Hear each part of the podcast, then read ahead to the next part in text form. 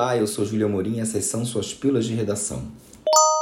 Hoje nós vamos falar sobre as classes sociais ficcionais em 1984.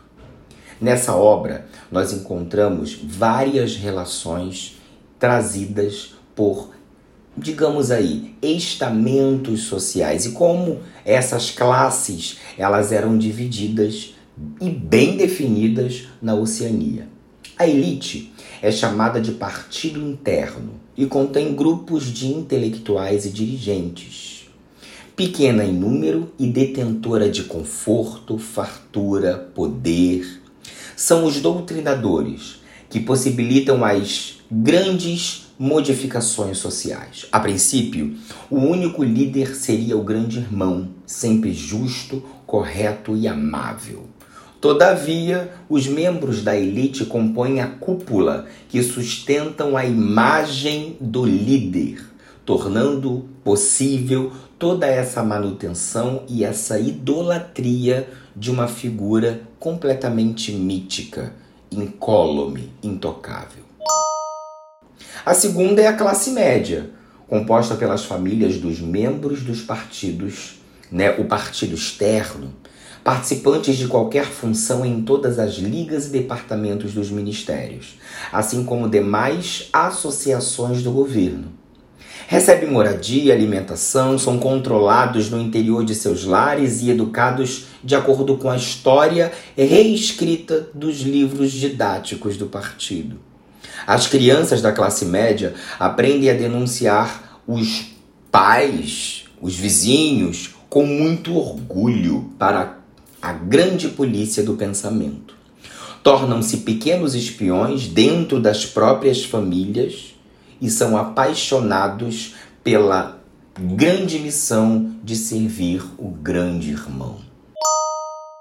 A terceira classe, né, é denominada de proletas, são os proles. Em número, eles englobam 85% da população são mantidos nessas áreas periféricas, miseráveis, têm liberdade sexual, o que não acontece com a classe média, e não são assistidos por teletelas. Ao contrário dos membros do partido externo, a classe média, não possuem deveres cívicos, nem participam de desfiles, passeatas. São como animais, mantidos para servirem de exemplo à classe média, para que a mesma se orgulhe do posto privilegiado que teoricamente ocupa. Eles são abandonados, como um gado solto num campo. Haviam regressado a um modo de vida que parecia natural. Nasciam, cresciam na sarjeta e trabalhavam desde cedo. Isso é muito claro e trabalhado por Orwell. Trouxe um trecho para vocês que diz assim: Não era desejável que os proles tivessem sentimentos políticos.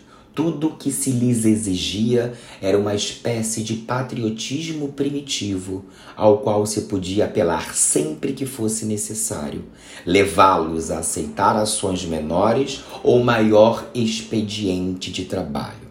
Página 73 da edição de 2003 do livro 1984. Em síntese, a elite domina a classe média em toda a sua liberdade, inclusive mental, para que essa não tenha oportunidade de no futuro inverter posições com a classe dominante. O nojo, o asco colocado na mentalidade da classe média em relação à baixa seria uma garantia de que a aliança entre essas ambas partes não se concretizaria. A classe baixa, por sua vez, era animalizada e mantida em deliberada imbecilidade, como bestas, com o intuito de jamais reconhecer a realidade do universo social em que se quadra. Essa foi sua pílula de hoje, muito clara e definindo para você muito bem quais eram as organizações, essas classes sociais ficcionais existentes em 1984. Um abraço e até a próxima.